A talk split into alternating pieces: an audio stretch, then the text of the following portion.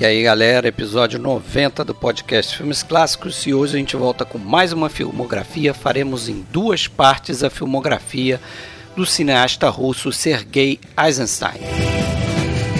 Nesse episódio a gente vai com quatro filmes.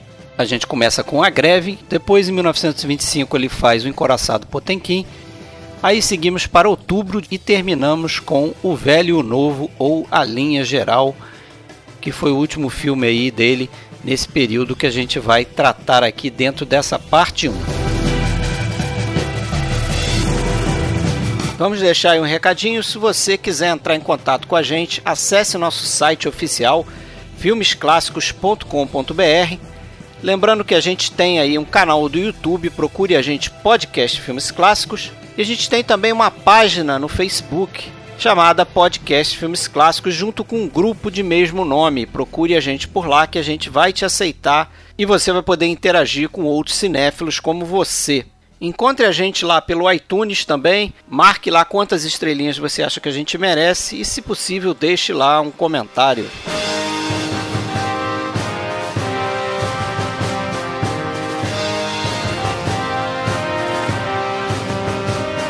Bom, galera, então para fazer esse episódio aqui, biografia do Sergei M. Eisenstein, a gente tem aqui, voltando ao nosso podcast, William de Andrade. Ele é músico, já participou com a gente aqui do episódio do Bergman, né? Os quatro episódios que a gente fez sobre Ingmar Bergman. Falando de Blumenau, William, como é que você tá, cara? Beleza, beleza, Fred, beleza, Alexandre? Tudo certo? E aí, tudo bom? Tranquilo. Já ouviram a voz do Alexandre aí? Ele também fala de Blumenau. Fala aí, Alexandre, tudo bem? Fala, Fred. Bem-vindo novamente, William. Valeu, bicho. Isso aí. Obrigado. Seja bem-vindo. Sou Fred Almeida, falo aqui do Rio de Janeiro. Vamos começar aí, Alexandre. O que você tem para contar aí, biografia rápida do Sergei? E precisa? Precisa. Sempre bom, né? Sempre bom. É, eu acho que esse cara aí já é muito conhecido dos cinéfilos em geral, mas não custa a gente dar uma, dar uma recapitulada, né? O senhor Sergei Mihailovich Eisenstein. Eles que gostam desse nome patronímico aí no meio, né, o tal do Mihailovich Eisenstein. Ele tido como um dos diretores mais importantes da história do cinema, sem dúvida nenhuma, mas eu acho que ele vai além disso, né? Ele talvez seja tenha ficado é, é, para a história do cinema não só por dirigir, como talvez até mais pela função dele como teórico, né? Vários ensaios, estudos, livros que ele escreveu, mais é, de maneira mais famosa aí sobre a, as teorias da montagem, que não é algo só dele, né? Era de uma de uma turma de, de, de diretores ali do, do, daquela década no cinema soviético. Né? A gente tem lá o Kuleshov, o Ziga Vertov e tantos outros que, que surgiram na mesma época mas ele talvez tenha tido a, a capacidade de colocar isso em teorias escritas, né? ensaios, muitos deles famosos, a gente vai comentar aqui. Além de outras funções, ele foi professor lá na, na, na escola de cinema, a VGIK, hoje chamada VGIK, a escola de cinema mais antiga, ainda em atividade. Ele foi um excelente desenhista, né, que ele poderia muito bem ter sido até profissional nessa área também, se quisesse.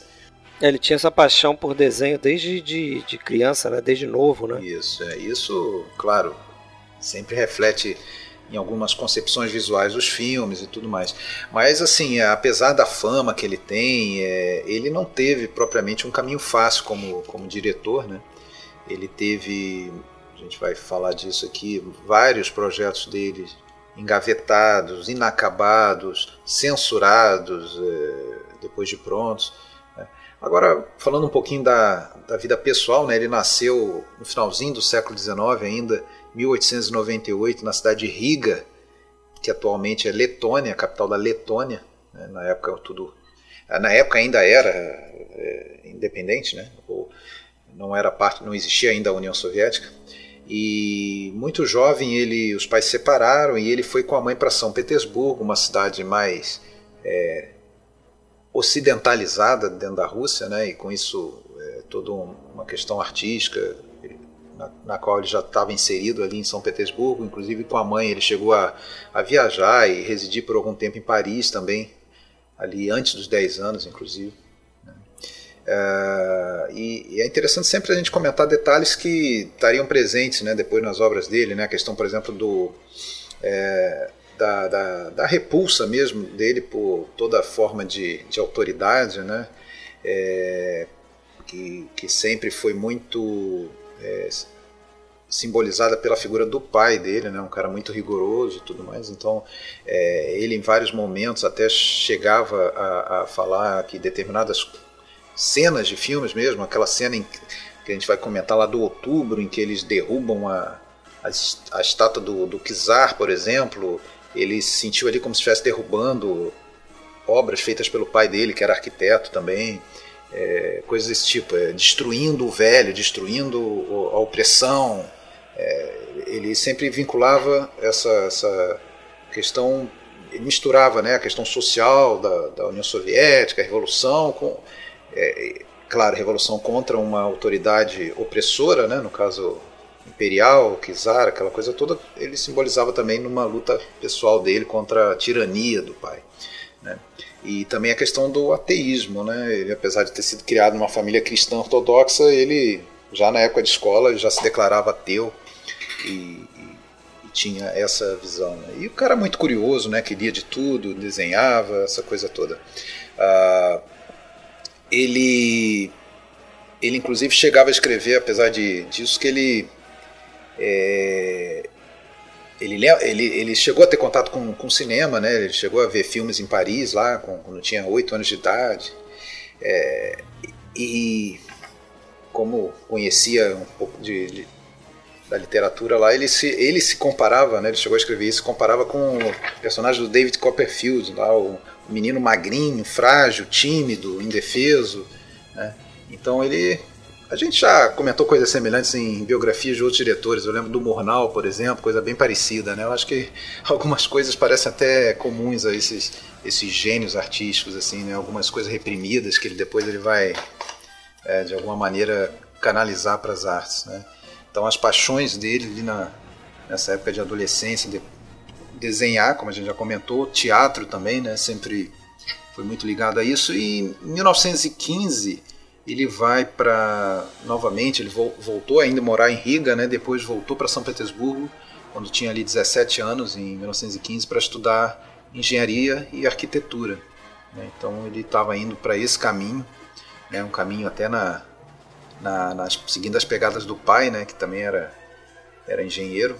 Mas aí, em 1917, né, como a gente sabe, estoura a, a Revolução é, Bolchevique e ele interrompeu os estudos e acabou se, é, se alistando e, foi lutar do lado dos bolcheviques, né, apesar de nunca ter se filiado formalmente a Partido Comunista ou algo do gênero, né, mas ele, ele simpatizava com essa causa até por ser no, no, naquele momento a, a luta contra o, a, opressão né, de um país atrasado e aquela coisa toda da burguesia, da aristocracia e, e, e novos, novos áreas. Né? Então ele esteve envolvido aí com, com, a, com a Revolução até cerca de 1920, quando ele chegou a morar em Minsk, né, é na Bielorrússia, e lá ele teve inclusive contato com idioma japonês também, ele se interessou muito por isso, estudou kanji, aqueles é, ideogramas né, japoneses, é, que ele depois cita como influência direta para as teorias da montagem dele, né? Afinal de contas, pelo quase nada que eu sei, né, no kanji, aquilo ali não são letras, né, são ideogramas, né, como o nome já diz, então cada símbolo daquele passa uma ideia e, e, sempre ligado ao ideograma que vem em seguida, né? Então o conjunto daquela sequência é que passa uma, uma mensagem, né? Então de certa forma isso estaria é, também vinculado à teoria dele, né? Do que de um fotograma seguindo a outro fotograma e, e, e o efeito que a, essa sequência iria causar no, no espectador dele e do mentor, um dos mentores dele, né, do Kuleshov. Do Kuleshov, exato, como até tinha comentado antes. E também lá ele teve contato com o teatro kabuki, né? Que pelo menos um filme deles, com certeza a gente vê é, bastante identificação visual com coisas do kabuki, né? E acabou indo realmente ao Japão conhecer e tal, e depois é, se, se, vinculou da, da, do, do, serviço militar e foi morar em Moscou, finalzinho de 1920. Aí ele é, se vinculou lá à, à trupe do, do Meyerhold. Cult, né? Do, ao, primeiro a trupe do Meyerhold, né, um professor de teatro, uma trupe de teatro. Aprendeu bastante com ele e depois ele criou a própria Uh, ele fundou o Prolet Cult, né, que era uma, um movimento de teatro revolucionário, o teatro é, uma arte proletária, né, que se que rompia com aquela coisa burguesa é, que estava posta, né, como toda arte revolucionária, rompendo com que é, daquela época que tinha o que tinha antes, né, e esse Prolet Cult se estendeu ali até cerca de 1923, né, onde ele experimentou de, de todas as maneiras, né, tanto pessoalmente, né, quanto artisticamente. E, a, e na verdade esse momento ali eu acho que está nos fundamentos de, de, de, pelo menos toda a primeira parte do, do, dos filmes dele, né? É uma vinculação ideológica muito forte, né? Essa questão da arte revolucionária, é, não só na forma como tá na própria mensagem, né? É, Para que que ela se prestava, né? Ela se prestava a realmente a um cinema de propaganda, né? Que hoje a gente pode até torcer o nariz, dependendo da, da nossa é, convicção política, por exemplo. A gente pode não, não simpatizar com determinada é, mensagem que está sendo passada, mas no mínimo a gente tem que valorizar a, a forma, né, desenvolvida por ele para fazer isso. Que realmente Agora foi no, revolucionário. No, no Prolet Cult é que ele começa a ganhar fama de gênio, não é isso? Já no teatro também, porque eh, deixa eu contar só uma historinha da primeira peça dele, não sei se uma das primeiras, eu acho que começou a chamar a atenção do público para ele, né? É, não sei se ia falar sobre isso, mas parece que no Prolet Cult ele começa como desenhista de cenários, só que ele tinha assim uma índole de querer controlar todos os aspectos da produção, então ele naturalmente foi migrando para o papel de diretor de teatro. E uma das primeiras peças é, que chamou a atenção do público para ele, e aí acho que ele começou a ganhar a famazinha de gênio, foi uma peça do Jack London chamado Mexicano, e que girava em torno de dois boxeadores. E ele teve uma ideia um tanto original é, de contar essa peça fazendo cenários diferentes para representar os boxeadores. Então, o cenário de um deles era com objetos redondos né? Cadeira era arredondada, a parede tinha um aspecto, tinha umas formas redondas, não sei o que. E o outro, é, é, quando apareceu o outro boxeador, ele tinha um cenário que era para o quadrado, eram objetos quadrados, é, parede também formatada desse, desse jeito. E ele teve uma, uma ótima sacação no final da peça, que a conclusão da peça era uma luta de boxe entre os dois. Só que no texto original do Jack London, essa, essa luta acontecia tipo off-stage. Era só contado, acho que outros personagens contavam o que aconteceu na luta, não sei o que, não tinha luta de verdade. E quando ele, ele encenou a peça, ele foi para a direção contrária a isso. O que, que ele fez? Ele, ele, ele criou um ringue no meio do, do da peça e, e, tratou a coisa como se fosse um evento esportivo. Inclusive aproveitou o fato de um dos atores, um dos atores era o Grigory Alexandrov, que a gente vai vê que vai aparecer várias vezes ao longo da, da filmografia do, do Eisenstein, né? principalmente no Que Viva México. E um outro ator era, era um lutador de boxe amador. Então ele utilizou isso para fazer um, uma cena final de boxe bem realista e foi um tremendo sucesso aí essa peça dele, né? Pois é. é acho que eu cheguei a ler isso tem numa das biografias dele, né? Sim. É, eu é.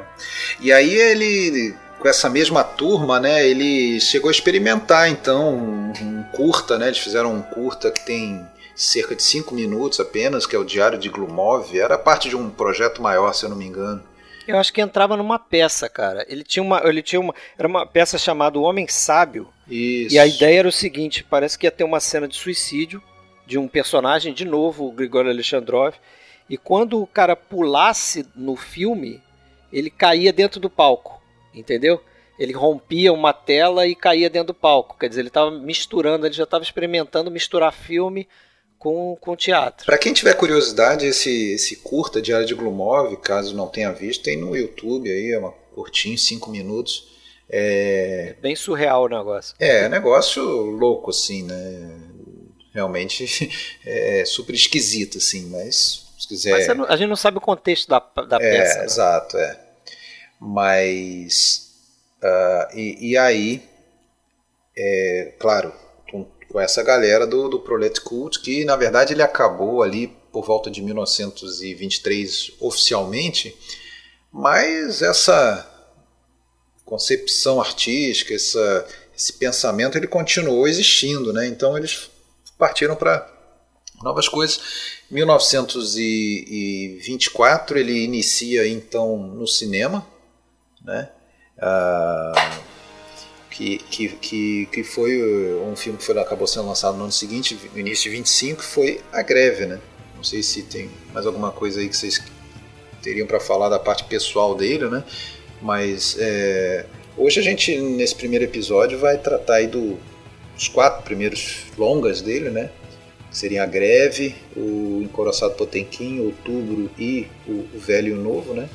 Ou seja, entre 25 e 29 ele lançou quatro filmes, é, todos eles mudos, né? E todos eles eu acho que têm muito em comum, é quase, sei lá, o pessoal gosta de reunir filmes em trilogias, em tetralogias, dá, dá quase para dizer que é uma, uma série mesmo, né? É, é, sobre aspectos diferentes de uma, de uma revolução, de uma nova era, na visão é, do, do, do, socialismo, né? É, e, e, todos eles, claro, é, com um aspecto primordial de passar uma determinada mensagem política, uma mensagem de propaganda. Eu acho que nesse aspecto foram até muito felizes, né?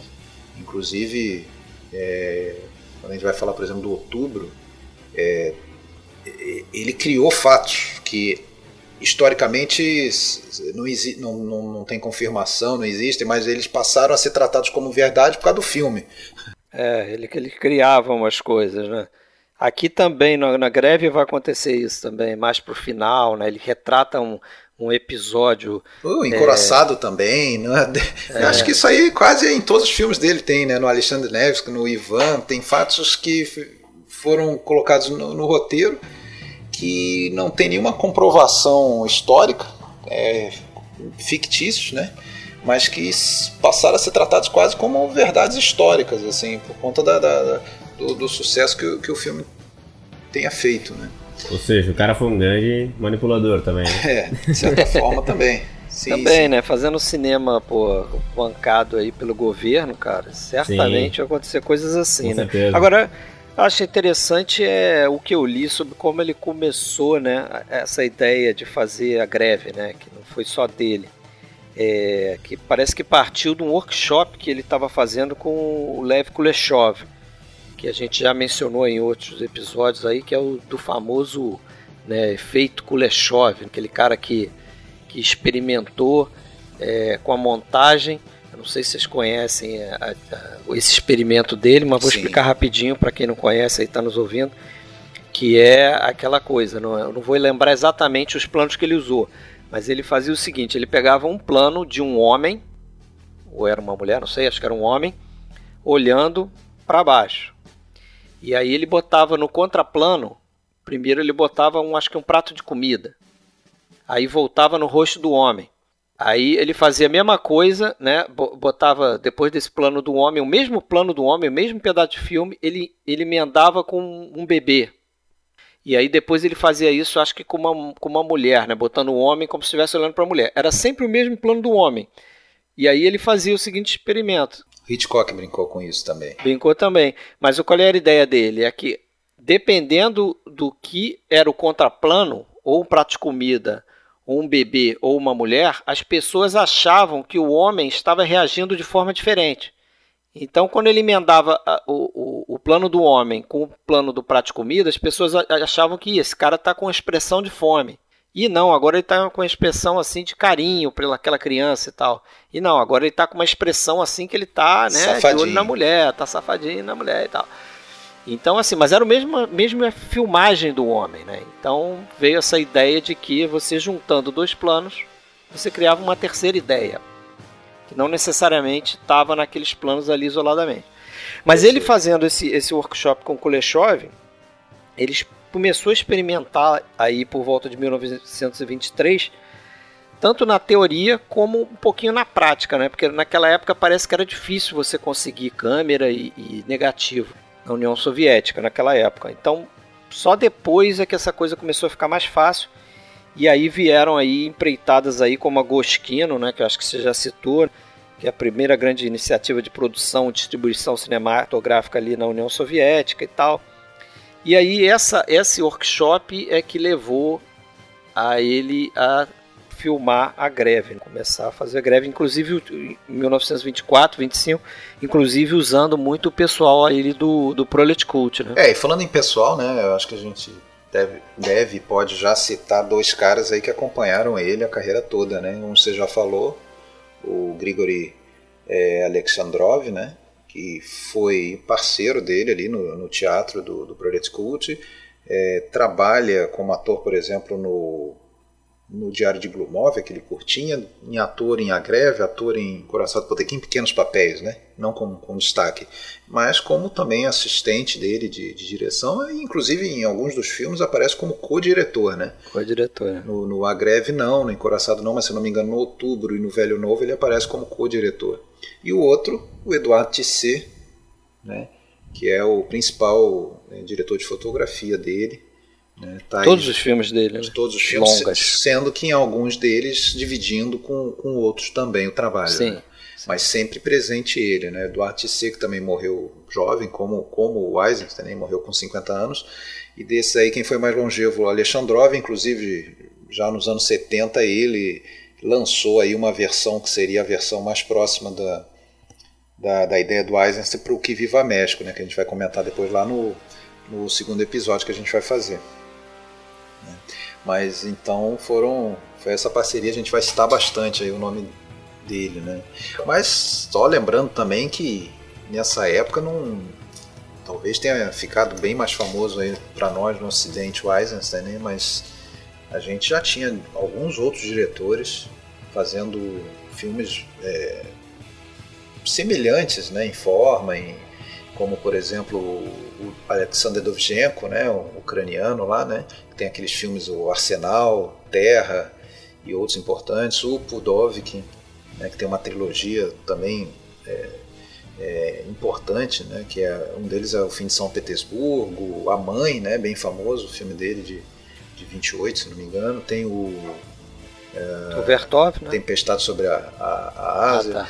E, tem o Vertov, tem os primeiros filmes, inclusive, do, do Kalatozov, né, que a gente já fez aqui uh, um episódio sobre ele. Nessa época ele lança aquele O Sal para Esvanestia, ele lança o Prego na Bota e, e vários outros. Né? Então não, não, era restrito o cinema soviético, o cinema da, da, da, escola da montagem, como se fala, não era restrito a Eisenstein, não. Né? Evidentemente. Né? É isso aí. E falando de a greve, então. Vamos lá. Vamos lá. É, Diego Williams, está muito calado, fala aí. Bora. o Fred comentou antes um negócio que é muito interessante nessa no estilo de montagem e de edição do Eisenstein, que é essa essa transposição de imagens, né, que ele fazia e tal. E lendo sobre ele, é, a gente sabe que ele foi aluno do do Meyerhold, mais tarde trabalhou como designer do cara, foi colega de profissão até, né? E era uma coisa nova, né? Até aquele momento. Falando realmente da greve, ele tem aquela cena inicial que aparecem os trabalhadores entrando na, na fábrica e essa imagem é, ela é, ela é transposta com a imagem de um rebanho de ovelhas rapidamente, assim, se repete umas duas vezes, da mesma maneira que o Fred descreveu a cena antes. É, é ele, ele faz isso direto, né? Tem direto, outro é. pedaço do filme que ele fica intercalando o plano dos homens, e cada um tem um apelido dos espiões, e ele coloca né? um animal. Aquilo ali é bem efeito Kuleshov, né? Porque se você é, é bastante. você vê a imagem do homem separada e lá no final você vê a imagem de um porco, você não vai associar não. as duas coisas, né? Mas aquilo sendo é, transposto justamente em tempo quase que real, dá a entender, né? É claro que, é. porra, é claro que para quem tá, tá acostumado a, a cinema moderno, é, você falar de, de, montagem desse tipo que vocês acabaram de falar, parece algo banal, Ah, né? Banal, Sim, Páscoa, totalmente ah, que bobeira, isso comum, aí. né? Comum. Mas, porra, sempre teve aquele cara que teve a sacada de fazer isso lá Sim, atrás, cara. né? E uma coisa que eu acho interessante de, de comentar, dele ter sido aluno e até colega mais tarde do, do Meyerhold, é que o Meyerhold é, é claro, né, que todo gênio, no caso, acho que até para melhor situar o Eisenstein no lugar em que ele estava, naquele espaço e tempo, é pensar que o cara, pô, cresceu naquele lugar que tinha um regime opressor, teve uma mãe que largou, se separou do marido para viver na França. Você imagina, o zeitgeist da época, daquele momento, o divórcio era uma coisa completamente impensável, né, cara? É, depois ele estudou, foi colega do Meyerhold, que era uma escola completamente diferente do teatro de Moscou, que era o, o- o- a escola de teatro do Stanislavski, né? O Stanislavski acreditava que você tinha que viver a dor daqueles personagens. É, o, o ator tem que sentir as, mes- as mesmas dores e os mesmos desejos daquele personagem para poder atuar. Que é completamente o contrário do que o Meyerhold dizia, né? O Meyerhold desenvolveu a biomecânica, até para quem está escutando a gente não, e não sabe, a- o método do Meyerhold, ele dizia que um ator precisava ter, é, ao contrário do método de Stanislavski, precisava ter consciência completa do movimento. Ele tinha que ter a capacidade de desenhar é, fisicamente para que o público identificasse os movimentos, as cenas através desses movimentos, né? Isso é algo que eu acho que ele carregou Bastante, até o final, né? cara? Até Com no certeza. Ivan lá você vai ver alguns movimentos que o Totalmente. Cherkasov faz que parece coisa de desenho animado, assim. É, que é o bem- cara de dois metros de altura, que era o Cherkasov, se ele se abaixa assim, e se chega a tocar a cabeça no chão, assim, um um gesto totalmente anormal, mas era Sim, muito é mais bem assim, expressivo e bem expressionista, expressivo. quase. cinema mudo, né? Sim. Vê muito isso, cinema. É, um, é, um- é tipo, é- parecia que o, é um tipo de atuação que tinha como propósito decompor assim cada movimento, né, Pra fazer uma análise mais expressiva dos significados daquilo tudo. Eu acho que a influência desse tipo de atuação, desse método do Meyerhold, é completamente aplicável à maneira como o Eisenstein montava, editava seus filmes, né, cara? É Sim. completamente assim. Isso é uma coisa que eu acho muito interessante. Quando o Fred falou ali sobre a transposição dessas imagens, isso me vem na, na cabeça na hora, assim. E, e aí, somado tudo isso, somado à infância, somado até a separação dos pais, a- a- ao convívio dele com o Meyerhold, fica fácil entender a- o lugar comum do Eisenstein. Parece que foi uma pessoa que foi compelida a, a não ficar compelido dentro daquele, daquele padrão, daquele sistema. Parece que foi um cara que, pô, ele tinha que pensar fora da caixa porque tudo ao redor dele foi despadronizado, foi desconstruído, né? É muito interessante isso. Ah, e, e- e o negócio que, que é importante falar é que, apesar desses filmes dele estarem a serviço da revolução, né, daquela coisa que ainda era nova, ainda não tinha 10 anos ali quando ele fez a greve, Sim, que a revolução foi em 1917, estava consolidada ali por volta de 1920, é, e aí aquele momento era de vender aqueles ideais, né? Porque Sim. faltava faltava enquadrar a população toda para acreditar que aquilo era o melhor, né? Sim. Também não é uma coisa da noite para o dia que toda a população vai estar de acordo com a nova a comprar essas ideias. regime, né? Mas nesse momento, é, mas nesse momento ainda era uma propaganda é, na, a, a qual ele com a qual ele se vinculava, né? Com a qual ele e- e- que ele passava de bom grado, sem ser encomenda de ninguém. Sim, Sim, sim, Mas verdade. isso, isso aí eu, eu, eu, eu acho que para mim fica um pouco de crítica em relação ao- aos trabalhos dele, principalmente nesse início. E muita gente dizia isso, o- Mikhail Rom dizia que, que ele era uma série de coisas. Ele era um escritor, era uma figura política, era um trabalhador em prol do social, né? era um teórico, era um diretor. Só que o próprio Ron dizia que ele mesmo, Eisenstein, ele não se via muito como diretor de cinema, não era o foco dele É, Uhum. isso a gente é, o diretor, como a gente vê outros diretores, é assim, o interesse dele era mais de experimentação com o cinema, né? Como o diretor tá- trabalha com a montagem, como é que isso, isso pode ser usado, como é que isso tem efeito no público. Porque, por exemplo, é, é, algumas coisas assim eu acho que que me deixam um pouco é, distante de me envolver muito com os filmes Isso. dele, né? Essa questão, por exemplo, que a, que a gente vê desde a greve, Depois acho que ele vai mudar isso um, um pouco, né? Eu acho que a gente está fazendo a parte 1 e a parte 2, elas são bem distintas uma são. da outra. Justamente. Uma da distinção é, é esse tipo de coisa. Nesses filmes dessa primeira parte aqui, principalmente na greve, você não tem aquela figura do herói. Né? O herói é um conjunto de pessoas, Sim. É um grupo, são os grevistas. Exatamente. Oprimi, oprimidos, né, né cara? Os oprimidos. É, eu acho que isso está no centro, né? Eu acho que isso está é, central desses primeiros filmes dele, principalmente dos três primeiros. No Velho e Novo isso já muda um pouco, mas uhum. no, é, mas nos três primeiros essa questão de justamente era, eu acho que talvez a principal ideia é. que estava por trás desses três filmes, a questão do coletivismo, né? A coletividade. Não existe. Quem que é o protagonista do filme? Não tem, é a massa é o grupo, né? É, o, é o ideal, né? É o, o é, ideal. No, no, no Agreve são quem? São os trabalhadores. São os trabalhadores, é o conjunto. Claro que vai ter um personagem lá que vai ser o, o líder, que vai ser assassinado, alguma coisa desse tipo. No Encoraçado, quem são? São os marinheiros amotinados. Amotinados, né? né?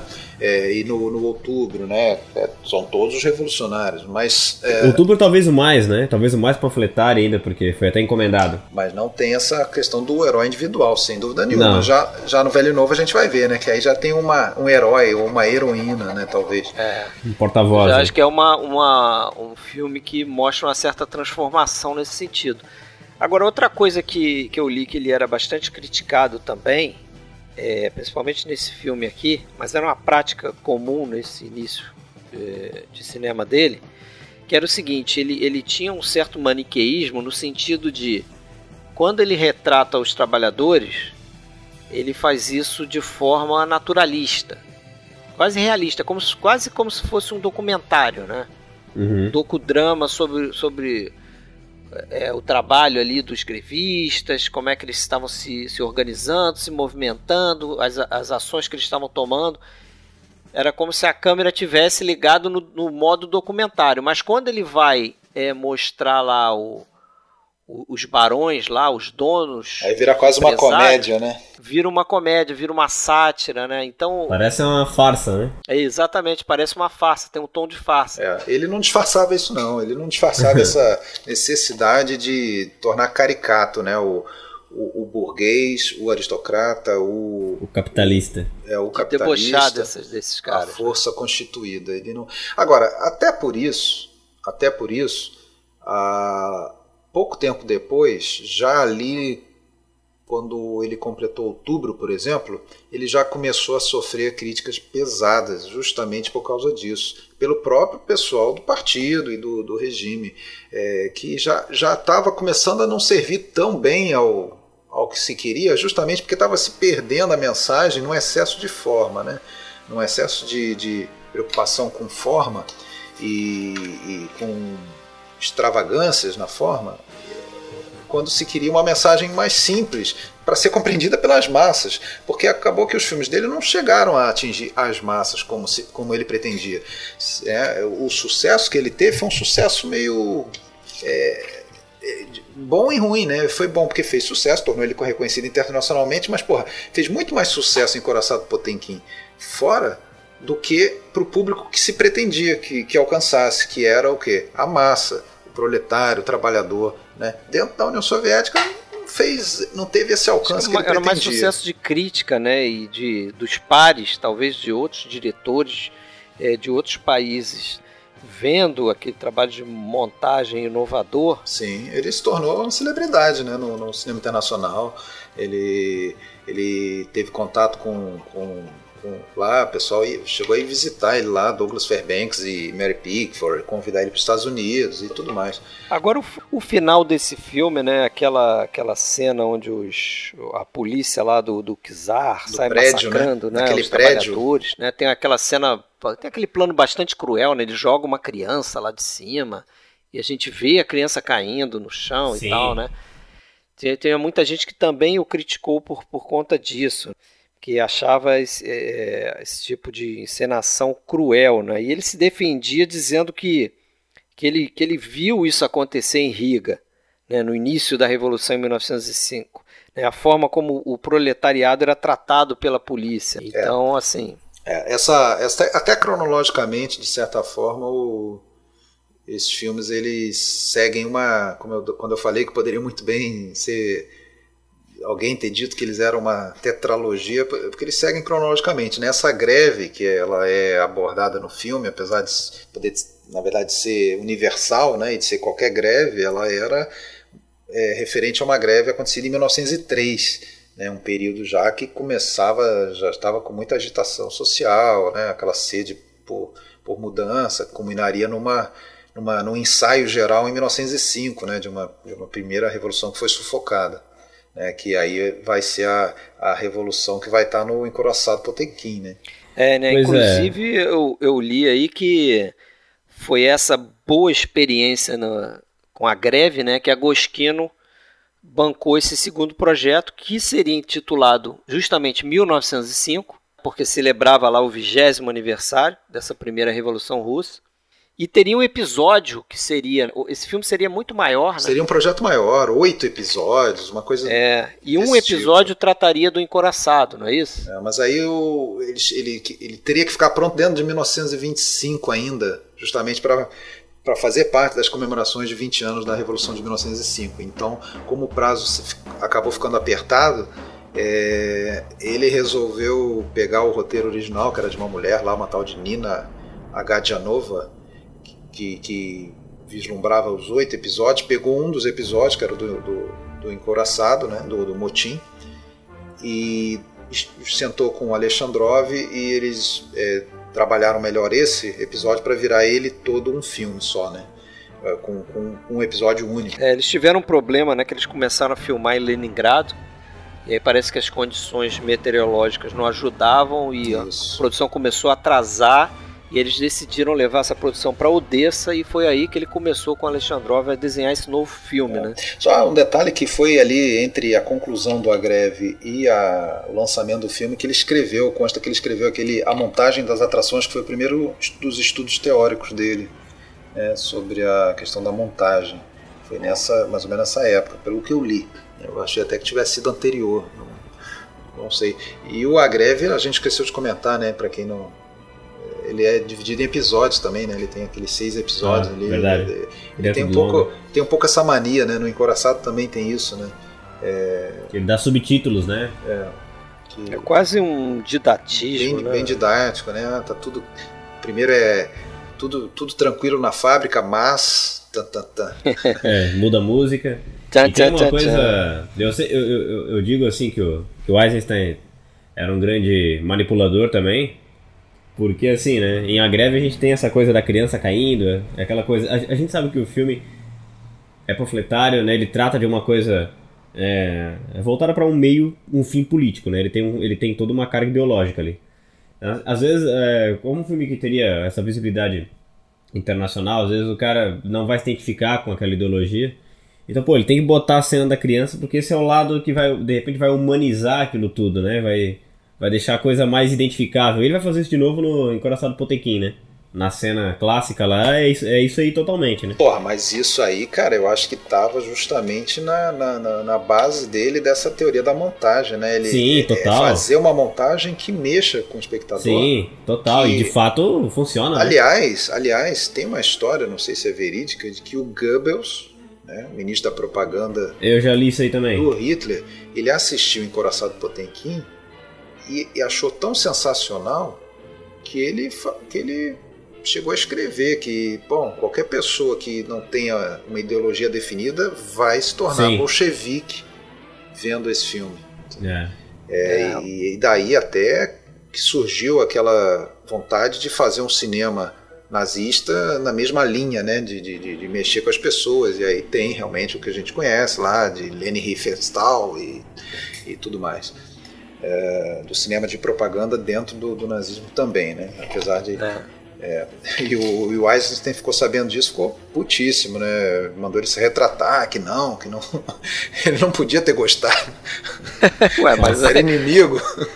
Eu, ele ia fazer provavelmente, né, virando o jogo para ele, né? Claro, ele, ele, ele entendeu a técnica, né? Ele é, viu como a técnica. Exatamente. Nesse filme é que o, que o Eisenstein é, desenvolve uma ideia que ele chama de montagem polifônica. Se eu não me engano, eu li isso naquele livro dele, O Sentido do Filme, Quem quiser procurar é interessante, assim, muito técnico, né? Mas quem tiver interessado em montagem é legal ler. Que ele fala que, que é como se tivessem linhas ligando os planos a um tema principal. Então você tem diversos pedaços de filme, né, que seriam os planos, que apoiam uma ideia central naquela sequência. É, e aí criam aquele efeito né, que acaba sendo que a, a, a, o todo né, fica sendo maior do que a soma das partes. Né? Então aquela coisa que a gente falou meio do, do efeito Kuleshov ali. E ele acreditava que o, que o cinema tinha essa propriedade né, de, como arte, você juntar dois planos e criar uma terceira ideia que seria maior. Ele, por diversas vezes, escreveu que ele considerava realmente o cinema a principal arte, né? a arte mais completa, justamente porque conseguia é, abarcar todas as, as, as outras formas de arte, mexer. Eu concordo, eu concordo com ele. É, é sim. Mexer com o espectador de uma maneira mais completa. E é, eu acho que todos os diretores de cinema, o seu Kurosawa também falava coisas semelhantes, né? Audiovisual, né, bicho? Aquela coisa, o cinema. O nome já muito, diz. O cinema ele tem muito de literatura, ele tem muito de teatro, ele tem um pouco de música, ele tem um pouco de, é, de outras artes performáticas, artes visuais, mas ele é o cinema. Sim. Ele é uma outra. É, ele não é igual a nenhuma delas. Né? Ele é um passo além. Né? Concordamos com o seu Isaac. Outro nível. Também. É. Ah, eu acho que não tem nenhuma dúvida, né, que esse foi o filme realmente que trouxe fama internacional para ele, né? Com 27 anos de idade, o cara acorda famoso no dia seguinte do, que, da primeira projeção do filme no, no Teatro Bolshoi, é, em Moscou. Ele daí fica famoso da noite pro dia, assim. A gênese do filme, né, eu acho que a maioria das pessoas sabe, mas então já comentou, foi uma homenagem que se quis fazer de 20 anos àquele aquele levante popular de 1905, né, que foi um grande ensaio da Revolução de 1917. É... Dizem que, que essa história, né, a história do encoraçado e, e o próprio desenrolar lá na, na, escadaria de Odessa, isso não é muito certo que aconteceu, né, exatamente. É, o motim, pelo que eu sei, o motim aconteceu. Né? Aconteceu, mas assim, não, não se sabe... A dramaticidade exemplo, da coisa, né? É, né, é na linha daquilo que você que você come, fa, começou falando no início do episódio, né? Que ele criava algumas coisas que depois viraram verdade. A questão da escadaria é porque é era um local, não sei se hoje ainda se presta a isso, né? Existe lá a escadaria até hoje, na cidade de Odessa, as margens do Mar Negro, na Ucrânia, atualmente é, que era, é era um lugar de protestos, né? aquela, aquela tipo a praça da cidade, o lugar onde as pessoas se reúnem. Então, quando tinha alguma manifestação, era ali. Então, naturalmente, ali. Era deve, Cinelândia lá. É, ali provavelmente devem ter tido, devem ter tido atos de repressão naquele lugar. Pode ser que tenha havido repressão com morte, daquilo agora naquela maneira com o exército se postando Criança em cima caindo, e embaixo né? e, e descarregando de bebê caindo né, e descarregando em cima da população aquilo não há registros históricos. Mas foi tão bem é, inventado pelo Einstein filmado pelo Einstein que isso aí passou a fazer parte do imaginário popular. Então é, quem pensa em revolução ainda que esteja falando de 1917 vem à mente o encoraçado né? Vem à mente aquela porque basicamente o embate é o mesmo, né? População sofrida lutando contra um Estado opressor, né? o Estado do czar, é um Estado atrasado, pesado e... Né? Essa sequência aí na escadaria de Odessa tem uma violência gráfica ali também bem é, na linha daquele, daquela criança caindo no final Sim, da greve, né? Mesmo esquema, né? Mesmo esquema. Você tem ali por um menino que é pisoteado, você tem aquele plano do tiro no rosto, né? É fortíssimo, tem um cara. cara com os óculos, da, né? da, da moça, da, da, senhora, né? Uma, Sim. uma senhora, uma, tipo, é, uma, parece que é uma enfermeira. Correndo, é bastante chocante, cara. É bem o forte. Disse que essas cenas chocaram o público Imagina. né? Imagina. É, pra época, você imagina como, como isso não foi, né? É, essa é uma das cenas climáticas do filme, né? Pelo menos duas, né? Tem uma do motim propriamente a bordo do navio, né? Da carne podre, né? É, ali da carne podre é praticamente o início, né? E depois, quando tem um motim mesmo, que aí chega. Acho que eles jogam um médico depois no, ao mar. É, e, eles, e eles. Um dos líderes. Eles chegam num ponto é que, ele, que alguns marinheiros vão ser executados, não é isso? isso? exatamente. Pra servir de exemplo ali. É. É. E ali a coisa, a coisa explode. É. E é interessante que o, ele, ele também, como. Aliás, a gente não chegou a falar disso, mas é. Acho que fica meio óbvio quando a gente vê. Nesses primeiros filmes, e majoritariamente a gente tem atores não profissionais, né? Sim. Inclusive, nesse aí, ele recrutou pessoas do povo, diversas profissões em Odessa, aquele cara que faz o padre, um padre barbudo, né? É, estranhíssimo lá da, da igreja ortodoxa, o padre de bordo, né? O padre do navio, era um, era um jardineiro na cidade de Sebastopol, ali na, na uhum. Crimeia, é, e tantos outros. Mas isso era algo que também fazia parte dessa concepção estética e, e, e dele, né? É, para que botar um ator ali? Ele não buscava ator, ele buscava um rosto que melhor representasse aquela Nossa, classe, claro. aquele trabalhador. Eu quero alguém que tenha a cara de marinheiro sofrido, cara de, de, de camponês sofrido. Né? Então isso fica, isso realmente dá um, dá um certo tom de veracidade a coisa, né?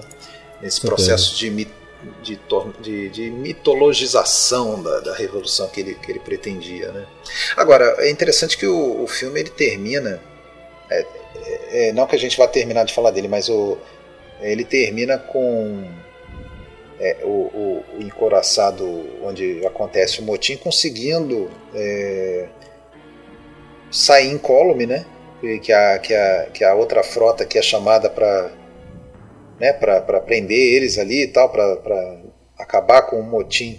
Outros navios que se aproximam, eles até vão meio que para, como se fossem se render, e, esses, e eles convencem os marinheiros dos outros navios a aderir àquilo, né?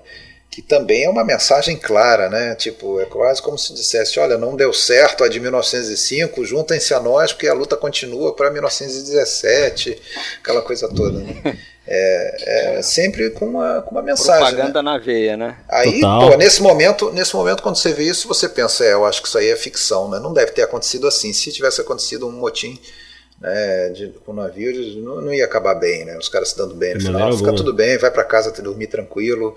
Valeu, pô, você... a, a, gente só jogou uma galera no mar, assim, sem ressentimento. É, não, ninguém vai ser condenado e tal. Eu acho até assim a estrutura dos dois filmes, do da greve do Encoraçado Potemkin bem semelhantes, né? De roteiro, né? De roteiro, é. Acho que com, com a diferença que no Potemkin parece que termina bem, né? Por isso aí que o Alexandre acabou de falar. Sim. Tem aquela tensãozinha final que a gente não sabe se o, se o outro navio vai, vai entrar em conflito ali ou se vai né, aderir ao movimento e acaba aderindo. Aí tem aquela, aquele lance da bandeira vermelha, né? Que eu acho que é até uma. É, os primeira... frames, né? Que ele pintou a mão. É, a primeira experimentação dele com cor, né? Ele pintou 108 frames na mão para a bandeira ficar vermelha. É, porque ali ele. Quando eles tentaram filmar com uma bandeira vermelha mesmo, evidentemente filme preto e branco, ela ficou preta, né? Ela ficou muito escura no, no filme. Então ele é, resolveu filmar filme, com a bandeira né? branca.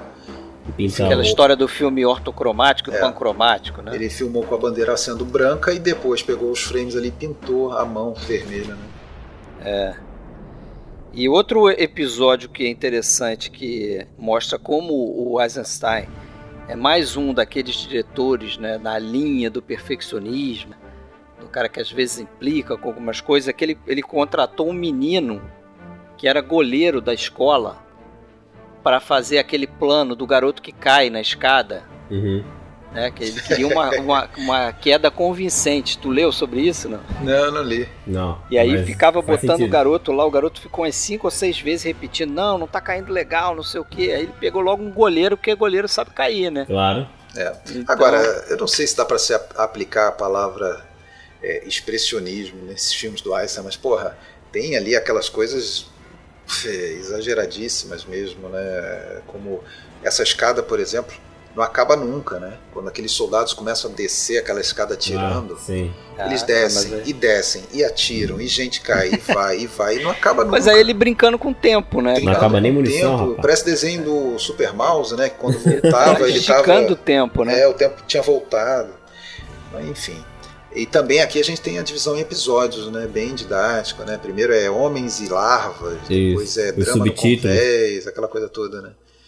E nesse filme, meu, ele, ele vai firmar esse tipo de, de montagem dele, de edição, né? É o tipo de coisa que tu vai ver, sei lá, tanto em Cidadão Kane quanto nas novelas da Globo, né, cara? Um negócio que vai ser usado, meu Deus, até hoje, né? É, essa cena, a cena da escadaria, talvez seja o, acho que o maior é, uso prático da, das teorias dele de montagem, né? Pode ser. Acho que sim. É, eu também acho. Acho que sim, sim cara. Tanto é que é a cena mais famosa da filmografia dele. Né? É, a, o, o, navio Potemkin ele existiu mesmo e, e, teve episódio mesmo de motim, não foi tão é, emocionante talvez como não tenha acabado tão bem como no filme, mas ele esse navio ele em 1925 quando o filme foi feito ele já estava sucateado, ele já tinha mudado de nome duas vezes já já estava abandonado e tal. Então eles usaram um navio da mesma classe, né, que era um navio igual, né, só que com outro nome, é, que também, mas que também já já estava meio afundado. Esse navio já não estava mais em uso. Ele tinha afundado um pouco, mas ele ainda estava com aquela parte da é, do, do, convés e da, né, e da dos alojamentos de, em cima ali, né? eles estavam para cima d'água, então as cenas dentro, dentro do navio, em, em, assim, em planos próximos, foram filmadas nesse navio, o, o tal do Rostislav. Né? E, quando, e quando precisava filmar, é, aí tinha um outro navio que, que, navegava ainda da mesma classe que ele usava para quando era cenas do navio ao, ao longe, assim, navegando, né? E, e, e, tinha, e, a, e a frota de navios que vem para é, é, interceptar né, o, o, Potemkin do filme era é uma, era uma frota francesa. Era uma frota francesa que estava no Mar Negro na época lá. Eles conseguiram negociar lá para aparecer como se fosse a frota do, do da, da, Marinha Imperial, né, que vem para russa, que vem para interceptar. Não, detalhes aí da, da produção, né? Mas, porra, é, novamente nesse filme tem aquilo que você falou do, do maniqueísmo, né? Dos oficiais é, caricatos, aquele médico, o Smirnov lá, nome de vodka, né? o Smirnov é, com aquele bigode, aquela cara de. E, porra, e realmente é impensável, né? A situação daquela, um extremo, né? O cara, não, a carne tá podre, mas vocês vão comer mesmo, e quem não comer vai ser fuzilado. Vai entrar na e, bala. Porra, peraí, né, cara? É aquilo que a gente falou, né? Tem coisas ali que a gente pensa, aconteceu mesmo? Será que não, ou não foi né, aumentado para atingir aquele objetivo da propaganda dele, né? Agora, para terminar esse filme, não sei se vocês têm muita coisa para É, ele foi banido, né? Ele é um filme que foi banido por algum tempo em vários países, né? No Reino Diz Unido. Que, que é foi o filme que mais, mais tempo passou banido, né, no Reino Unido. Isso, exatamente. Ele ficou até 54, se não me engano. Alguma coisa assim. Mas falar um pouco da, da, da estreia dele. É, acho que foi em Moscou. Mas tem uma historinha curiosa, né? Que o, aquele Grigori Alexandrov conta que esse filme foi praticamente montado de um dia para noite. Como você tinha falado no início, lá você tinha um, um horário marcado para exibição da pré-estreia, né? Você não podia atrasar. Então, pô, o Eisenstein estava na moviola editando, enquanto que o Alexandrov pegava os rolos e ia de moto levar para o cinema, onde ia ser exibido. Então ele estava terminando a edição e os rolos iam passando na estreia. Naquele, naquela época você tinha uma prática comum de justamente nessas, nessas, nesses blocos de filme que você falou aí, né, que costumavam ser divididos em, em capítulos, você tinha um intervalozinho entre um, um, um, bloco e outro. Então, isso era comum, intervalo e tal, ele, ele terminava um rolo de um, um, um pedaço do filme montado e o Alexandrov ia lá de moto levar aquele pedaço para passar e tal. O que aconteceu foi que no último bloco de filme, o Eisenstein não conseguia ficar satisfeito com a montagem que ele estava fazendo. Então disse que levou 20 minutos entre um pedaço e outro para tocar o, o, bloco final, né? E aí eles saíram de, de moto, né? E o Eisenstein na garupa segurando o, o carretel de filme, e a moto quebrou, eles tiveram que ir correndo, levando coisas, foi uma confusão desse tipo, né? É engraçado isso, que parece um A gente está falando aqui de um filme tão emblemático para a história do cinema, né? É. Mas você vê como tinham características de, de coisa amador, Precário cinema amador, mesmo. parece É. de, né? Como é que o diretor sai, sai correndo com um rolo de, de filme para levar pro cinema? Pois é. Agora, é, uma história interessante é que esse filme é, tinha um cidadão lá no, dentro do, do Sovkino, né? Que era, era inimigo do, do Eisenstein, né? O tal de Konstantin Svetchikov. E ele, ele, ele era político também. E era amigo do Lenin, né? E, e, e era um cara com gosto meio primitivo assim de, em termos de, de artes e tal. E ele, como o Eisenstein ele tinha alguma ascendência eh, judia, né, ele já de cara ele era, não gostava do, do Einstein, do sucesso que ele estava começando a, a dar sinais que ia fazer. Então ele fez de tudo para barrar esse filme, para esse filme não ser lançado, esse camarada lá. E aí quem intercedeu a favor do filme foi o, o poeta, né, o Mayakovsky, acho que é um nome conhecido aí do- na, na, na literatura é, russa, né, o Mayakovsky, ele foi conversar com esse camarada aí e convenceu ele é, de que aquele filme ali ia acabar é, fazendo uma uma boa imagem para o estúdio, né, e tal, aquela coisa, né, acenou com a, com o sucesso não pessoal do, do Eisenstein, né, com sucesso para o estúdio. E aí ele permitiu que esse filme fosse levado, por exemplo, a Berlim, e daí ganhou o mundo, né. É, nessa época também, depois desse, desse filme, então foi quando eu tinha comentado, né, o Fairbanks lá, o Douglas Fairbanks e a Mary Pickford, né, o casal da, da moda, né, em Hollywood, em 26, eles, eles chegaram aí a, a, a, a- conhecer o Eisenstein, né? Eles inclusive se ofereceram para eles visitaram Moscou, conheceram o Eisenstein e, para serem distribuidores, né? Eles foram fecharam o contrato para distribuir o filme nos Estados Unidos, convidaram o Eisenstein para para ir a Hollywood, né? E tanto que aí, claro, vai, vai resultar no que a gente vai falar aí no início do segundo episódio, né? Que realmente ele vai para os Estados Unidos lá em 1929.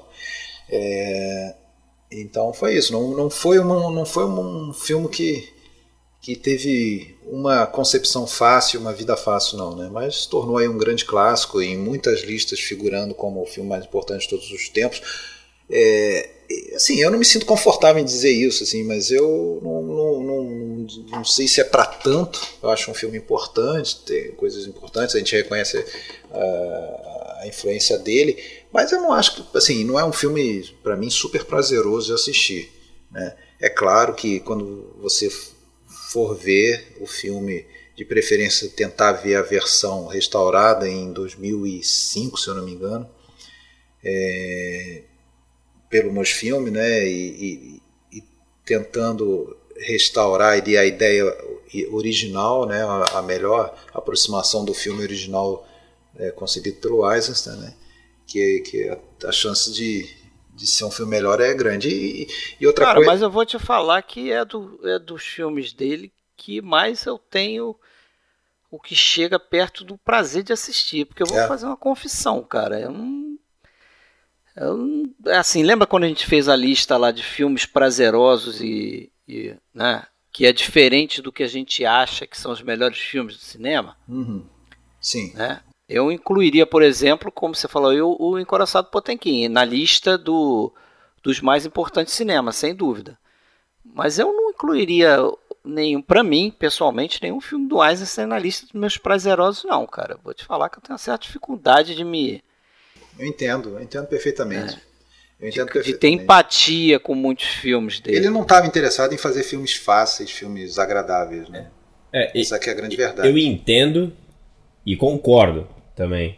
É, mas assim, é, realmente, pô, o cara era gênio. É, um, Não, é, um- é realmente uma coisa super importante tal, como vocês falaram. Mas é, emocionalmente não me toca. Eu acho que é isso que falta. assim. É, é eu não isso. me sinto emocionalmente tocado, assim. Não é um- É diferente de ver até outras coisas da época, assim. É, né? é essa, essa realmente é uma dificuldade normal mesmo da gente ser tocado, né? Porque são realidades aí muito diferentes, né? É, você está falando de uma é, questão revolucionária de mais de 100 anos atrás, né? É, de quem viveu, no caso dele, desde a infância, uma determinada é, situação, né? De, de privações e de é, rupturas, né, cara? É, então, para eles realmente aquilo fazia muito mais sentido, impactaria Sim. de uma forma positiva ou negativa, mas com uma compreensão daquele universo, né? Para a gente a gente tem só que reconstituir, ler um pouquinho e tentar entender, Isso.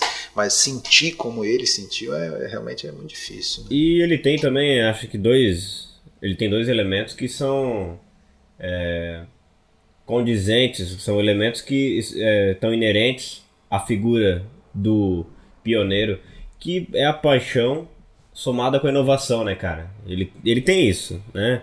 Por mais que os filmes sejam é, de uma, uma, uma carga ideológica, política que seja, é, ele foi um apaixonado, né? Filmou aquilo que ele realmente acreditava e foi um apaixonado. E foi inovador. Então isso por si só já é uma coisa admiradora. Eu só não, não é uma coisa que me emociona, assim, não posso dizer que...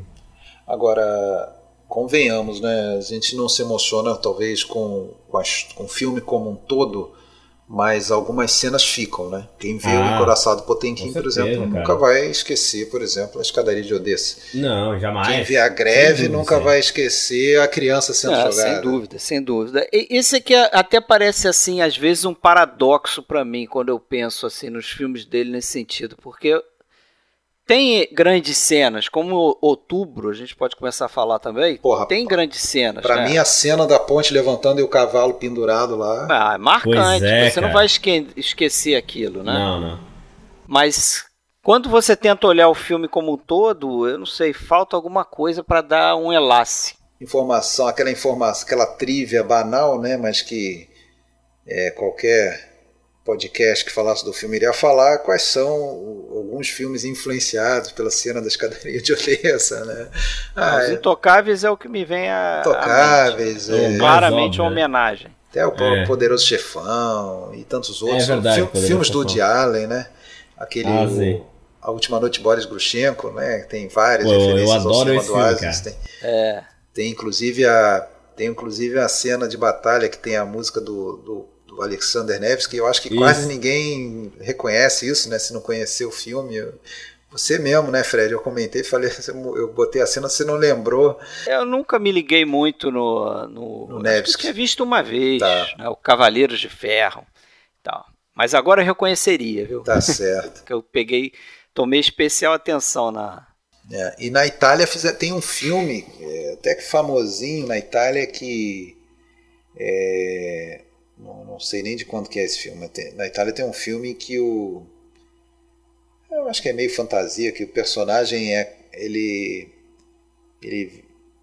Talvez seja alguma coisa parecida com o Feitiço do Tempo, aquele do. É com Bill Murray, né? Sim. Que o cara ele é condenado a assistir seguidamente o encoraçado Potemkin, assim. Tem alguma coisa nesse sentido. Eu, eu, acabei não anotando o nome desse filme. Mas alguma coisa nesse sentido. O cara fica morre de tédio. Tá Volta sempre para 1925. É. No, no, dia da estreia, provavelmente. Ali. Senhores, outubro. Outubro, 1928. Só a bem dizer aí, na verdade, antes disso, em 1927, ele começou a filmar um filme chamado A Linha Geral só que ele acabou interrompendo porque aí ele recebeu uma, uma convocação urgente para fazer um filme em homenagem aos 10 anos da, da Revolução de Outubro de 1917. Então ele parou o projeto da linha geral, que era um projeto até alinhado lá com, com o senhor Trotsky, que era o grande mentor da questão da coletivização agrícola, né, dos colcós, aquela coisa toda. É, e e foi trabalhar no Outubro, né? que é um filme até que depois foi montado e de uma maneira diferente para ser lançado no exterior com aquele outro título. Os 10 dias, dias, que chocaram o mundo, né? mundo né? É, é. Tal, porque nessa época tinha saído um livro de um tal de John Reed, que eu acho que é talvez um dos livros mais famosos sobre a Revolução e meio que não contemporâneo, né, mas ali dos anos 20, e que tinha esse título, Os 10 Dias que Chocaram o Mundo. Então, pegando carona no sucesso desse livro, eles lançaram no exterior o filme com esse título, Ten Days That Shook the World. É, mais um filme encomendado pelo governo. Na verdade, eles, eles encomendaram dois filmes né, para essa, pra é, essas homenagens. O outro foi um o filme do Pudovkin, né? né? O Fim de São Petersburgo. É, não sei se o fim de São Petersburgo, porque tocaram o terror naquela cidade lá, né? Tem aquela cena famosa do Palácio de Inverno, São Petersburgo, que, que é invadido ali pelos revolucionários. E aqui também, né? É, não, Tem uma cena de ataque, né? É, isso, exatamente. O Palácio de Inverno. Isso, é. Na verdade, por causa do nome, né? Que eles mudaram depois da Revolução o nome da cidade para. Como é que é? é Leningrado, né? Leningrado, Leningrado isso. É. Inclusive essa cena aí aqui desse filme aqui, né, no outubro, no Palácio Inverno, eles usaram vários é, várias pessoas que participaram da revolução, né? E atuaram ali, reviveram aquele. Aí eu acho, e aí consta que é mais um grande, é, talvez o maior exemplo daquilo que a gente falou dele criar uma mitologia é, com a ficção passar a ser dele, verdade. É que na verdade não tem nenhum registro visual filme da, da da tomada do Palácio de Inverno em outubro de 1917. Né? Não tem. E aí, olha só que interessante, o senhor Lenin, em 1920, ele organizou lá uma, uma reconstituição da tomada do Palácio de Inverno. Veja você, para mostrar como é que foi o negócio três anos antes. Então ele chamou lá a Guarda Vermelha para representar os dois lados né, da, da coisa a guarda real, a guarda do, do czar e a guarda e, a, e, a, e, os revolucionários, enfim, ele encenou a coisa. Né? E essa encenação, sim, é que ganhou ares ali de é, mais emocionantes, aquela coisa toda. E consta que a cena, a concepção da cena no, no filme Outubro do Ares, ela, ela foi baseada, na verdade, nessa reconstituição feita a mando do Lenin em 1920, não no episódio real. Ou seja, já é aquela coisa da brincadeira do telefone sem fio lá, que, é, que é vai aumentando. História, né? É, é baseado na, na, recontagem da história. Então. Tudo bem. Dizem, inclusive, que teve mais gente ferida nas filmagens é, do que no. É. Não, tinha essa piada, né? O pessoal dizia porque eles pegaram a galera que estava chegando é, da guerra, né? Da, da, da guerra civil e os caras traziam, acho que rifle com munição de verdade e baioneta. E aí tinha essa brincadeira aí que dizia que nas filmagens teve mais gente ferida do que no ataque real ao castelo, que parece que não foi essa sangria toda aí. o filme é bem didático em contar os eventos, ele coloca também é, uns intertítulos ali para mostrar a questão do tempo. Ah, primeiro teve a, a revolução em primeiros atos ali em fevereiro, né, que eles derrubam o, o governo czarista e entra uma junta provisória, governo provisório. Até outubro, né? É, até outubro. Depois volta, tem a volta do Lenin, do exílio, não sei o que mais. Isso vai decorrendo até o grande clímax que é essa tomada do Palácio Inverno. E no início do filme tem aquela cena que eles derrubam a estátua do czar e tal, né? Que brinca com aquilo ali, né?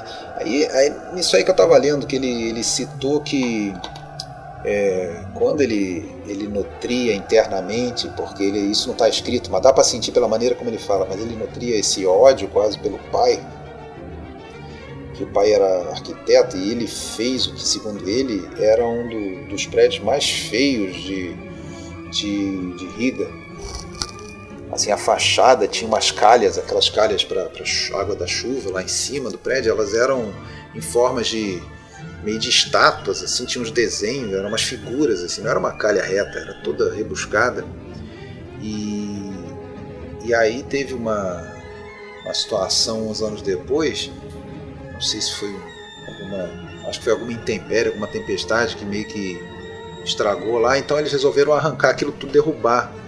Então ele lembra de ter assistido aquela derrubada e ele sentiu um prazer em ver aquilo ali, né? Tipo, aquelas coisas feias que o pai dele tinha colocado sendo sendo tiradas dali. Então ele, ele associou isso com aquela lembrança quando aparece aquelas coisas deles derrubando a estátua, deles derrubando aquilo que oprime, aquilo. Ele, ele fazia, tinha essas loucuras, né? Ele fazia essas vinculações.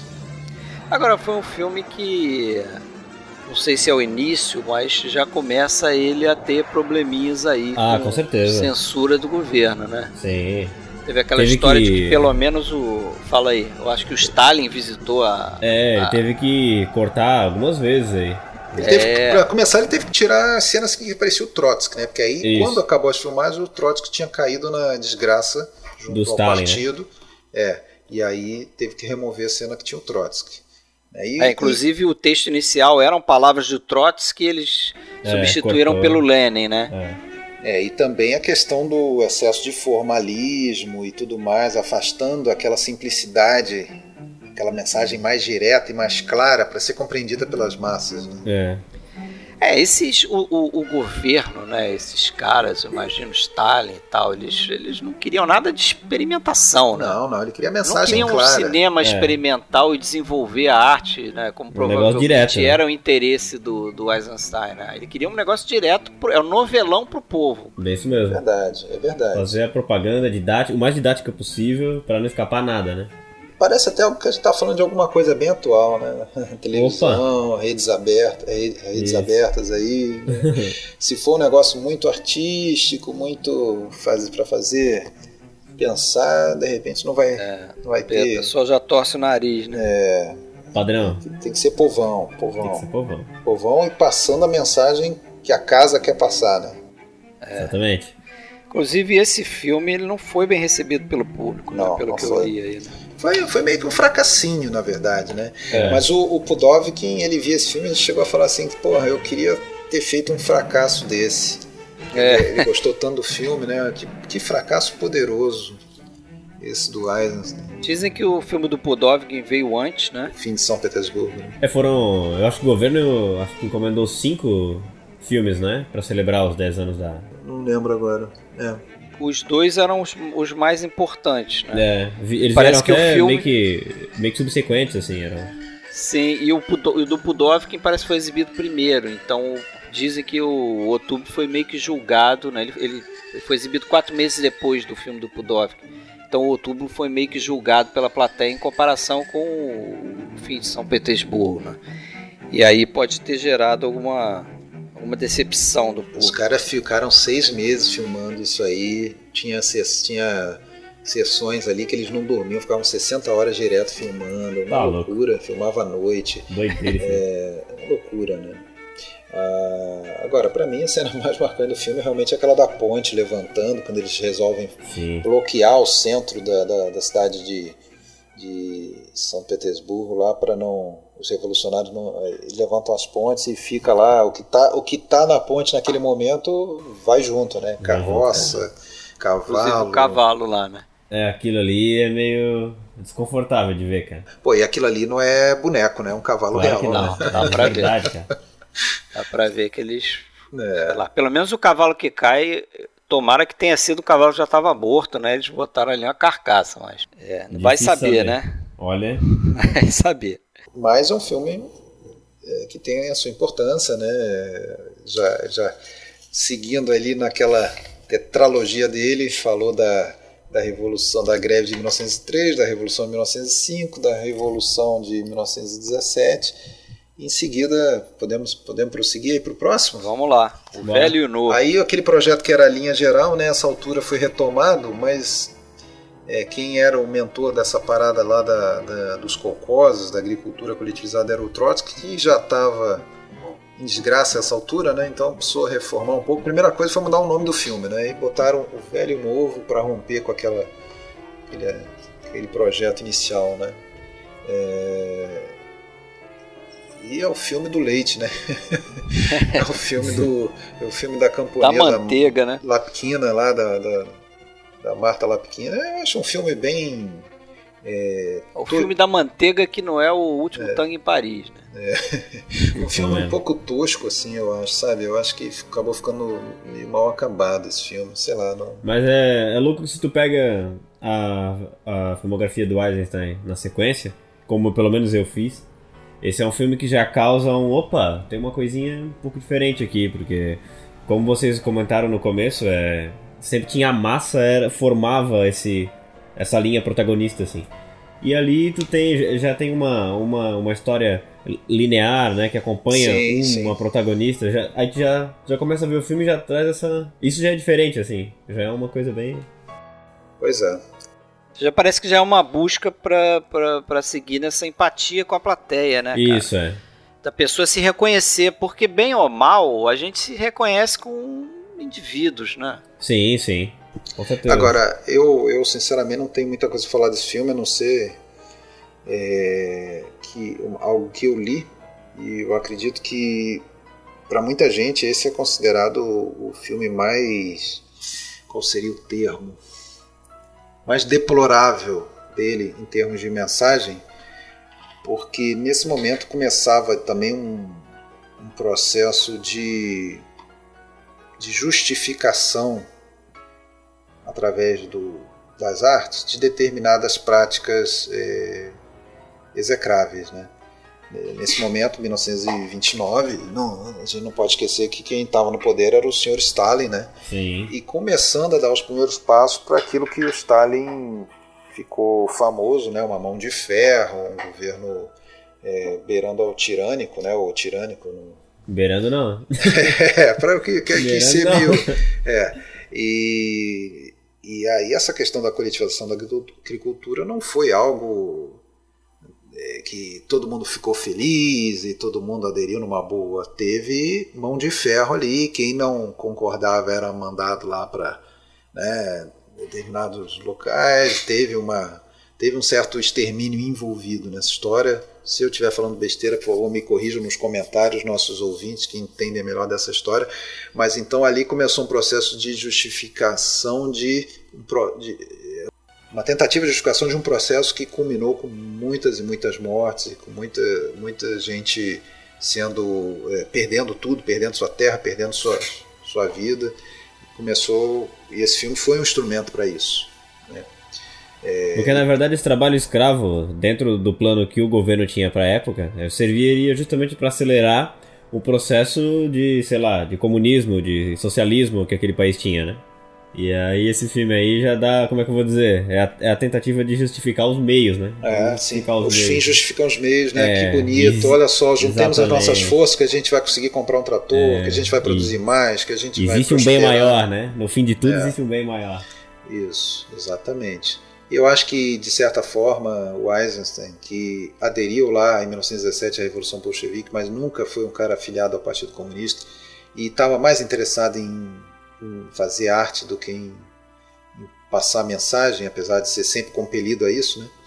Ele nesse momento viu que o bicho estava pegando e que não era muito, não estava muito à vontade. Eu acho que isso tem a ver com a saída dele, né? Com a, com, com a, Pode ser. A, a, a, desculpa oficial, né? A motivação oficial é de que ia é, estudar a questão do uso do som, né? Novidade no cinema em 1929, inclusive tinha a possibilidade de sonorizar o próprio é, o velho e o novo. Né? Ele chegou a pensar nessa possibilidade de, de refazer o velho e o novo com som. É, inclusive eu acho que é nesse filme aqui que ele começa a experimentar com o som, como você está falando, e ele cria um, um, termo que ele chama de montagem vertical, que depois eu acho que ele vai desenvolver quando a gente for falar lá dos Cavaleiros de Ferro, né? O Alexander Nevsky, que ele chama de montagem vertical, né? Ele, ele, ele começa a tentar empilhar a trilha sonora do filme com a trilha de ruídos e a imagem para criar um, um, outro nível de montagem. É isso no, no Alexander Nevsky vai, ele vai fazer umas coisas assim que eu, eu nunca vi em filme. Eu vou contar quando a gente chegar lá. Mas para mim é, é, assim dos últimos é, filmes em que acho que ele está mais preocupado com, com essa ideia de experimentalismo. Sim. Ele vai acabar fazendo o Cavaleiros de Ferro 10 anos depois, né? Vai ter um hiato aí enorme, onde ele vai tentar fazer vários outros projetos que não, que não vai conseguir terminar, né? Mas ainda é, eu acho que é, é aquele filme que, que junta os três primeiros com o que vem depois, com os quatro últimos, né? Que eu já acho que ele já muda bastante o tom do, do cinema dele, começa a ser um outro tipo de cinema. Tem umas coisas interessantes, tem aquele, aquele plano, tem uma sequência que ele inclui lá uns planos de uma roleta, né? Roleta de cassino, que é totalmente fora do contexto uhum. dos camponeses, né? Ele, ele começa a fazer coisas desse tipo, mas ele tá, ele tá passando uma ideia ali, mostrando aquela roleta, mas se você for, for rígido, você vai pensar, pô, por que, que um, uma roleta tá fazendo no meio de, um, de, uma cena onde tem planos de, de. Não me lembro o que, que era, mas sei lá, uma vaca, um. Entendeu? Coisas bem campestres e de repente entra uma imagem de uma roleta de cassino, né? Mas ele está começando a, a, mexer com essas coisas, né? E eu acho que o filme vale um pouco por isso, mas realmente é um filme que é, é um todo um, um, um, meio que mais do mesmo, né? É. Ele, ele queria romper tanto com essa coisa do, do, do herói coletivo, passando por herói individual, no caso a heroína, ele chegou até a pensar em botar uma atriz profissional. Ele chegou a fazer teste com algumas, mas a primeira pergunta já matava. Ele, eles perguntavam: Bom, você sabe ordenhar? Você sabe é, dirigir trator? Você sabe plantar? Como nenhuma delas sabia, ele falou: Não vai ter jeito, vou ter que botar uma camponesa de verdade para fazer a, a, Mari, a Marta Lapquina lá do, do filme. E assim foi. E tem aquele final que parece otimista, né? Com o pessoal na carroça. Ah, sim. E, né, que tem aquela. Todo mundo meio que, meio que se. Que se, que se cumprimentando, formando meio que uma, é, é uma fraternidade uhum. meio que socialista. Ali, Isso, é, mensagem pura, né? Vai ficar tudo bem, olha que bom. Sim, aquela cena do que eles estão com aquela, aquela máquina, a, a desnatadeira lá. Estão naquela, naquela. Como é que é? Numa expectativa, pô, será que vai dar? Será que. né? É engraçado, é engraçado. É engraçado, aquilo. é engraçado Mas que é essa, quando, essa cena mais jorra, famosa, né? É, filme. que quando jorra o leite, ele até transpõe essa. Aquele plano com umas imagens de, uns, de, um, de umas fontes, de uns. De um chafariz é, de água, sim, assim, uma coisa. Sim, sim. Né? Ele transpõe é... com aquilo, assim. Que eu acho que tem muito a ver com essa coisa do, do título mesmo, né? O velho novo. Tem muito disso, assim. Tem aquela sequência do, do sonho, ele, o cara pensa no, no boi, assim, tá todo aquele, aquele pasto com os animais, vem aquele boi nas nuvens, assim. Não, não tem, que... ó, tem a cena do, do casamento lá entre o touro e a vaca. Sim, cara. Que aí quando tem a, a cena da cópula lá dos animais, ele, ele bota uma imagem de trovão, Sim. depois tem o mar revolto lá para simbolizar o ato sexual dos Sim, animais. Cara. Aí depois tem uma série da... de bezerrinhos, assim, que a gente Tem, cara, assim. verdade. E a cena da, da desnatadeira meio que, quase que, como é que eu vou dizer? Profetiza o sonho messiânico que o cara tinha com o boi, assim, né? De, de reproduzir, de... É, é engraçado, cara. Então esse aí é o, o Velho Novo, ou também conhecido como A Linha Geral, filme lançado em 29, e aí ele... Europa partiu, né? Ele, Foi dar uma volta. A, a trinca, né? A, ele, o, o Alessandrov e o Eduardo Tissé foram para a Europa para dar um rolé, para aprender coisas novas, aprender sobre o uso do som, né? Tinha intenção já também de nos Estados, dar uma passada nos Estados Unidos, e essa viagem acabou demorando um pouquinho mais do que o pretendido, a ponto do senhor Stalin começar a achar que eles tinham desertado e mandar voltar imediatamente em 1931 ou 32. Mas isso é assunto para o segundo episódio, né, gente? Pois é, é isso aí. Vamos terminar então? Bora. No próximo a gente vai de Sindicato de Ladrões, filme do Elia Kazan. Então é isso aí. Valeu, Alexandre. Valeu, Fred. Até o próximo. Valeu, William. Até Valeu, a próxima. Até a próxima. Valeu, William. Obrigado aí pela participação. que isso. Também. Abraço.